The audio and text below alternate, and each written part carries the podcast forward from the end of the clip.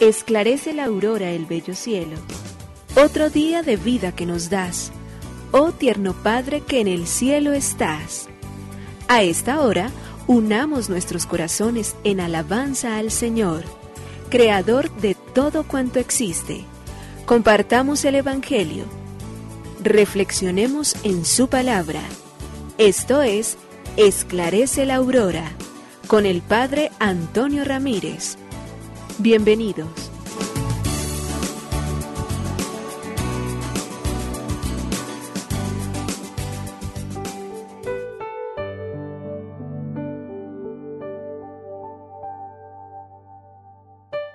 Con los muy buenos días, hoy lunes 31 de enero del año 2022 ante todo queremos darle gracias a Dios por el tiempo. El tiempo es un recurso finito, es decir, se nos termina, pero es un recurso maravilloso del cual nosotros necesitamos tanto si queremos realmente hacer bien y ese tiempo nos lo concede el Padre Eterno.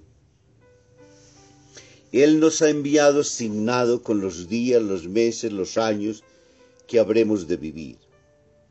Y en la medida en que tomamos conciencia de que somos sus hijos y hermanos entre nosotros, entonces todos los días y todas las horas nos esforzamos por tratar de ser signos del reino en medio de los hombres y de las mujeres de nuestro tiempo.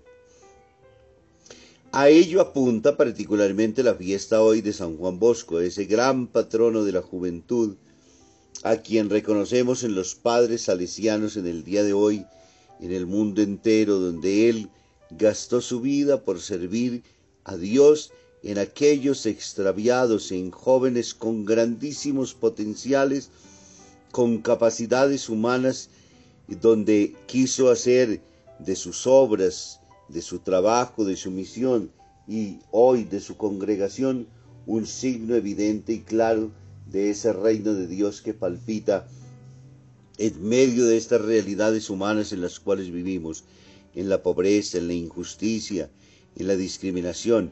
Él se los arrebató a esos campos grandiosos que los tienen tristemente para explotarlos, para convertirlos en zombies del mundo, para no permitirles que pudieran entonces poder pensar por ellos mismos, sino absortos por las drogas de sus tiempos, pero particularmente por las mafias que los ponían a su servicio. Ahora entonces se enfrenta eh, él allá en esa ciudad de Turín frente a esas adversidades propias para comunicarles el amor infinito de Dios y para hacer que esos muchachos a través de el, amor, a través de la comprensión, a través de la razón y de la fe, pudieran encontrar y descubrir un camino claro. Le aportó muchísimo al mundo y le siguen aportando hoy. Por ello le damos gracias a Dios por los salesianos, damos gracias a Dios por tantas congregaciones, entre ellas la nuestra también inspirada, y nos lo entrega Padre Arturo como un copatrono. Por ello, el afecto con el cual nos dirigimos a San Juan Bosco para pedirle a él mismo que nos ayude también a ser nosotros a nuestra vez verdaderos y buenos en el camino justamente con las demás personas. Sobre todo, que nuestra vida gastada a favor y el servicio de los niños y de los jóvenes sea un auténtico testimonio del amor de Dios en medio de nosotros. Por ello le decimos gracias, Señor Creador del universo. Nos unimos a la Iglesia Universal que ora. Esclarece la aurora el bello cielo, otro día de vida que nos das Gracias a Dios, Creador del universo, oh tierno Padre que en el cielo estás. Nuestras voces unimos al concierto que el universo eleva ya en tu honor. Desde la tierra al cielo más profundo, tierno Padre magnífico Hacedor, conserva nuestras almas sin pecado, a nuestro cuerpo da fuerza y salud, y nuestra mente ilumina piadoso con un rayo benéfico de luz. Por nuestra amada patria suplicamos por la iglesia elevamos oración. Por nuestros amados padres y familia, siempre dichosos los hagas tú, Señor. En tu santo nombre, comenzamos este día de vida que nos das. Haz que lo acabemos santamente, oh Padre nuestro que en el cielo estás.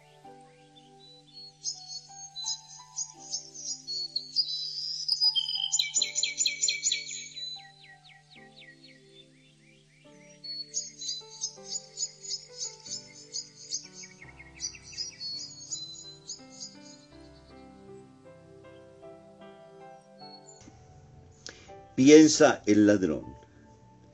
El marqués de Espínola hablaba en el 1604 con el rey de Francia, Enrique IV, quien le preguntó curioso, y muy bien marqués, ¿qué planes tenéis para los Países Bajos? El general respondió, seguro de que no sería creído, diciéndole exactamente lo que pensaba hacer. No tardó Enrique IV en comunicarle a Mauricio de Nassau cuanto había contado el militar español. Y seguro de que le engañaba, le recomendó que se astuviese, se atuviese a lo contrario.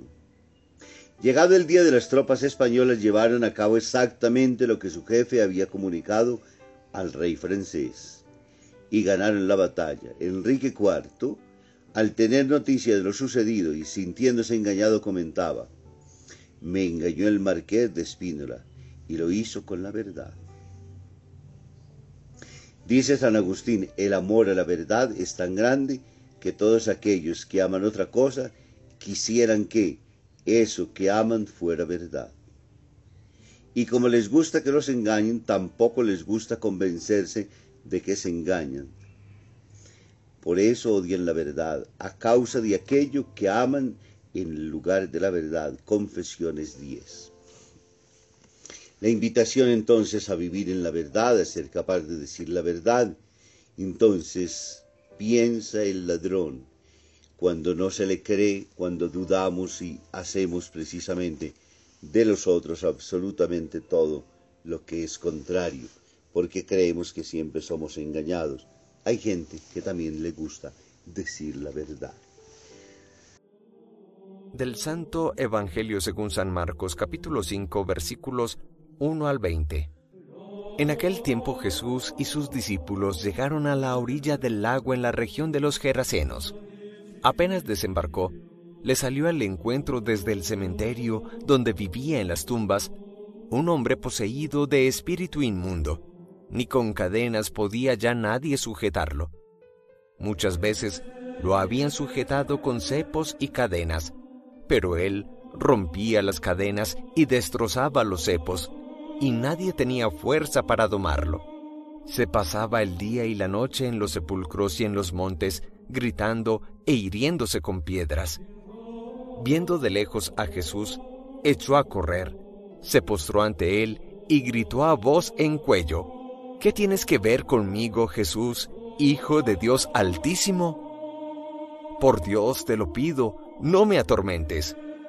Porque Jesús le estaba diciendo, Espíritu inmundo, sal de este hombre. Jesús le preguntó, ¿Cómo te llamas?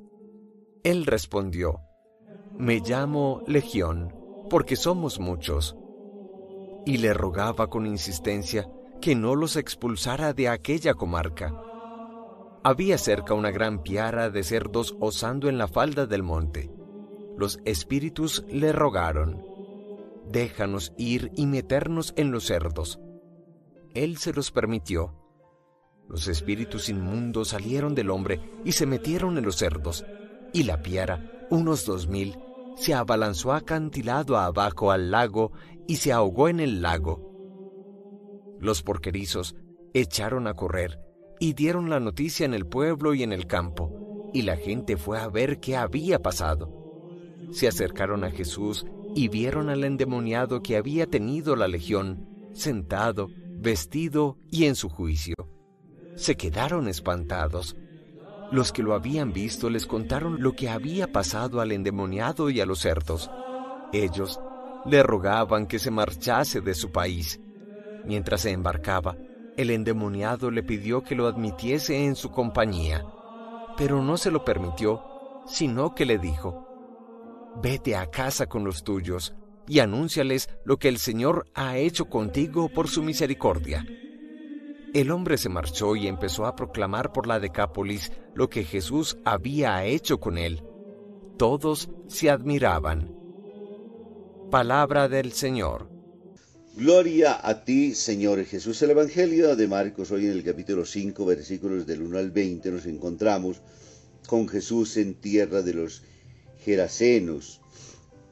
Y en cuanto allí desembarca entonces ahora del cementerio donde vivía en el medio de los sepulcros un hombre poseído por un espíritu inmundo, que ni con cadenas podían sujetarlo, y rompía absolutamente todo, ahora sale y viendo a Jesús se echa a correr, se postra ante él y le grita en voz en cuello, ¿qué tienes que ver conmigo, Jesús, Hijo del Altísimo? Jesús exorciza el demonio, espíritu inmundo, sal de este hombre. Lo hace con la autoridad con la cual Jesús justamente siempre suele actuar. Jesús en el Evangelio de Marcos es presentado de una manera contundente en una lucha muy fuerte contra aquellos que son los espíritus del mal, contra las posesiones del hombre, contra todo aquello que nos esclaviza, que nos daña. Porque a veces consideramos que posesión demoníaca es solamente cuando hay unos fenómenos bastante raros. Y hay algunos que se han vuelto tan cotidianos y tan ordinarios entre nosotros que no nos alcanzamos a dar cuenta cuando estamos poseídos de ese deseo de robar, de traficar, de dañar, de engañar, cuando las acciones son construir pliegos para poder quitarle la plata a nosotros, cuando hay tantas acciones de injusticia y de maldad, pero eso no se reconoce como una posesión y lógicamente es un corazón esclavizado a fuerzas del mal, pero lógicamente hay unas que nos dan más susto y que nos dan más miedo, pero que terminan siendo a veces casi que menos dañinas y destructoras que estas mismas. Jesús, podríamos decir hoy de manera muy concreta, como siempre suele hacerlo, su preocupación es el cuerpo y el alma de todos. Por ello, el hombre entero, para Jesús, cuerpo y espíritu, es la razón de su acción liberante que lo hace por medio de su palabra y que es la forma más clara en la cual el reino de Dios está vivo en medio de nosotros. Cualquier lugar donde realmente luche el mal y el bien ponga la nota suya, allí está presente el reino de Dios en el bien. Y por ello podemos decir que el reino de Dios se transpira absolutamente en todos los ambientes, camina en muchísimas, pero en muchísimas personas hombres y mujeres que nosotros conocemos bien, los conocemos muy, pero muy bien. Y frente a ellos sabemos entonces qué hay dentro, qué hay fuera. Y Jesús quiere que a la medida en que cambie nuestro corazón y nuestra mente, cambiarán también todas las acciones externas en las cuales nosotros podemos terminar lastimosa y tristemente también poseídos justamente de todos estos espíritus del mal. Jesús quiere hacer el proceso que hace precisamente con este enfermo en el día de hoy, la situación del enfermo, y nos dice cómo está entonces, sale de los sepulcros donde vive la muerte, tiene prácticamente todo perdido, cepos, cadenas, furia y sobre todo y de manera especial un desprecio por sí mismo y nos muestra cómo actúa Jesús. Aparece con autoridad de su palabra y luchando contra todos los espíritus del mal. Así sean una legión, los, los expulsa. A esto les permite que se tomen posesión de una piara de cerdos. La reacción de la gente ahora entonces es ver precisamente a este hombre ya sentado, vestido y en sano juicio ante los demás, cambia rápidamente hacia esa maladversión de Jesús a quien lo declaran no persona grata. Parece que fuera prácticamente de novela. Un hombre que ha sufrido tanto, tanto mal encarnado. Y el resto de la gente sienta a Jesús como un peligro en vez de sentirlo como la gracia y la salvación que ha liberado precisamente a un hijo de Dios a uno que esperaba un reino nuevo, a uno que aún en medio de sus preocupaciones corrió, se postró delante para preguntarle, tú, en tu autoridad y en tu gracia, tú, con tu poder y con tu bondad, ahora seguramente puedes hacer algo por mí, y por ello le dice, ¿qué tienes que ver conmigo, Hijo de Dios Altísimo? Tengo que ver que soy tu liberador, tu sanador. Yo quiero que tú recuperes el juicio, recuperes tu conciencia. Ante todo, dejes de autocastigarte y de tener esa imagen dañina y pervertida tuya. Sal de la muerte para vivir en la luz de la vida. Que nos bendiga el Padre, el Hijo y el Espíritu Santo. Muy feliz inicio de semana para todos.